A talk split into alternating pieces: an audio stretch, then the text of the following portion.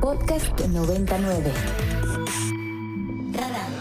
Personajes y análisis para entender mejor a México y el mundo. Con Mario Campos. Y vamos a platicar de este tema con Guillermo Rosales, a quien siempre me da mucho gusto saludar. ¿Cómo estás, Guillermo?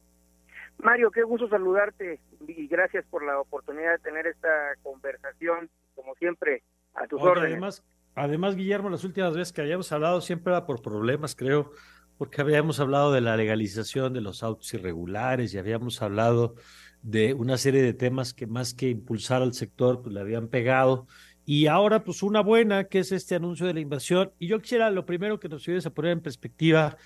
¿de qué tamaño es esto comparado con las inversiones habituales en el sector automotriz?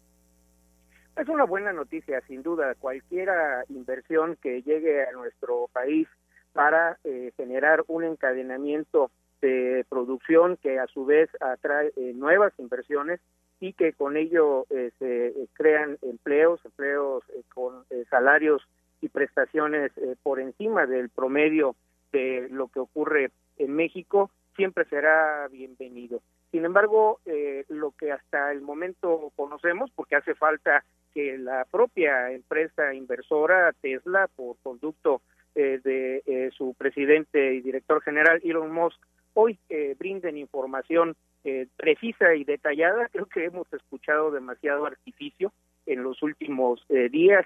producto de voces políticas que, pues no, no, no, no nos ayudan todavía para poder tener una. claro. Esto, esto que dice es importante. De Tesla. De, de pronto yo escuchaba que algunos hablaban de 10 mil millones otros hablaban de 5 mil millones, y bueno, pues sí hay una cifra importante ahí distinta, pero como sea, como bien dices, es importante, pero platícanos un poco, Guillermo, de cómo se vincula esto con el ecosistema de también de los propios autos eléctricos en el país. Hoy el periódico El Economista, si no me equivoco, es el que trae en su portada y se confirma llegada de Tesla, es la sexta armadora de eléctricos en el país y eso habla también de cómo se está configurando ya un ecosistema, ¿no? Yo creo que eso es muy importante entender que esta inversión no se produce en el vacío. Creo que eso es lo más eh, eh, trascendente eh, para esta analizar por qué se origina esta inversión y sobre todo lo que viene, lo que viene en el corto y mediano plazo. yo he comentado en otras ocasiones que México se encuentra en eh, un momento histórico y bueno, esta expresión es muy propia de los políticos, pero es cierto, eh, analicemos que coinciden en el tiempo eh, que tenemos un proceso en marcha de poner a punto a toda la industria automotriz, y no únicamente la automotriz, pero es la más relevante, conforme a los nuevos lineamientos del TEMEC, que de repente se nos olvida que apenas el primero de julio del 2020 iniciamos una carrera contra el tiempo y que en el caso de la industria automotriz implica eh, cuatro años, extensivo un año más con ciertas características, para pasar del 62.5% de integración regional en el antiguo Telecán a lo que es la nueva regla de origen del TEMEC del 75% para que los vehículos sean considerados originarios y que con ello no paguen aranceles en el comercio intrarregional en América del Norte. Y esto significa una oportunidad de inversión que es lo que estamos viendo en este momento cristalizado y que en, ocasiones se traslapa con la segunda oportunidad en la que nos encontramos inmersos, que es la relocalización de las cadenas de producción, conocido eh, más ampliamente como el nearshoring, y que a partir de la pandemia ha cobrado impulso y que estamos viendo cómo, sobre todo en el Bajío y en el norte del país, está teniendo un primer impacto con una demanda eh, muy importante y creciente de eh, inmuebles destinados a la instalación de nuevas eh, plantas productivas. Y una tercera ventana de oportunidad y que se inscribe en esta decisión de Tesla es la decisión de la administración del presidente Biden de, eh, de forma definitiva y con mucha fuerza insertar a Estados Unidos en eh, la carrera tecnológica y eh, geoestratégica respecto de la transición a la electromovilidad en la cual Estados Unidos tenía rezagada respecto de China y de Alemania. Y en esto, lo que el año pasado se aprobó en el Congreso a iniciativa del presidente Biden de entregar un paquete de estímulos fiscales eh, como nunca se había visto en la historia para que los eh, consumidores de Estados Unidos adquieran vehículos eléctricos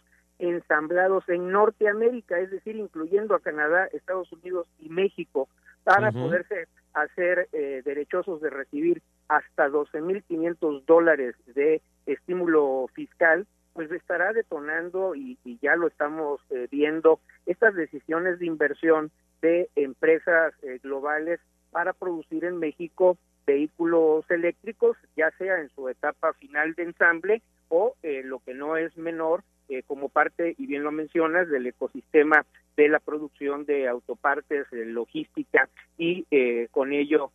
poder ah, cumplir el objetivo de la administración Biden de que en el 2030 el 50% de los vehículos que se consuman en Estados Unidos sean vehículos eléctricos. Y en este momento, cierre 2022, apenas estamos pasando del 5% del total de los vehículos que se vendieron en Estados Unidos con esa característica de 100% eléctricos. Es decir, las oportunidades eh, de eh, consumo, de inversión, de desarrollo tecnológico eh, son muy potentes. La industria automotriz en el mundo en los próximos años estará invirtiendo 500 mil millones de dólares para desarrollar todo lo que concierne a eh, los vehículos eléctricos. Luego entonces eh, las oportunidades, insisto, que tenemos en México son muy potentes y lo que hace falta, y creo que esta eh, última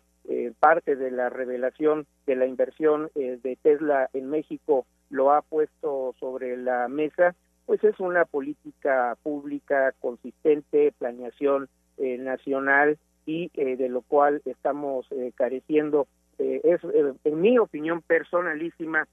hasta grotesco lo que el espectáculo político que presenciamos los últimos días con alcaldes, gobernadores levantando la mano para pedir una inversión sobre la cual no tienen ni idea de lo que representa en términos de planeación, de requerimientos y de la sofisticación en esta matriz de decisiones, Mario.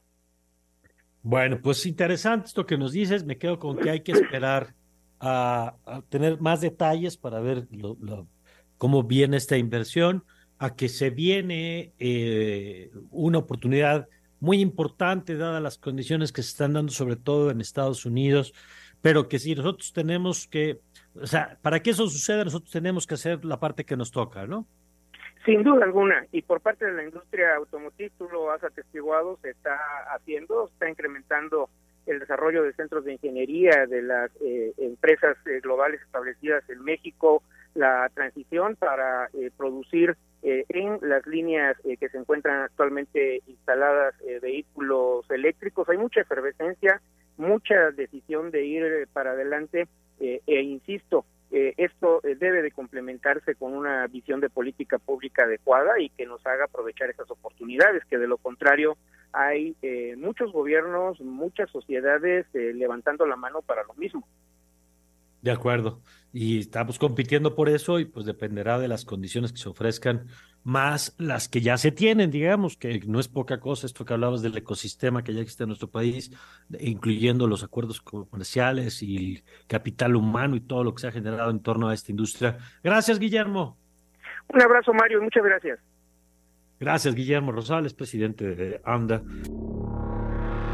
contenidos como este, descarga nuestra aplicación disponible para Android y iOS o visita ibero909.fm.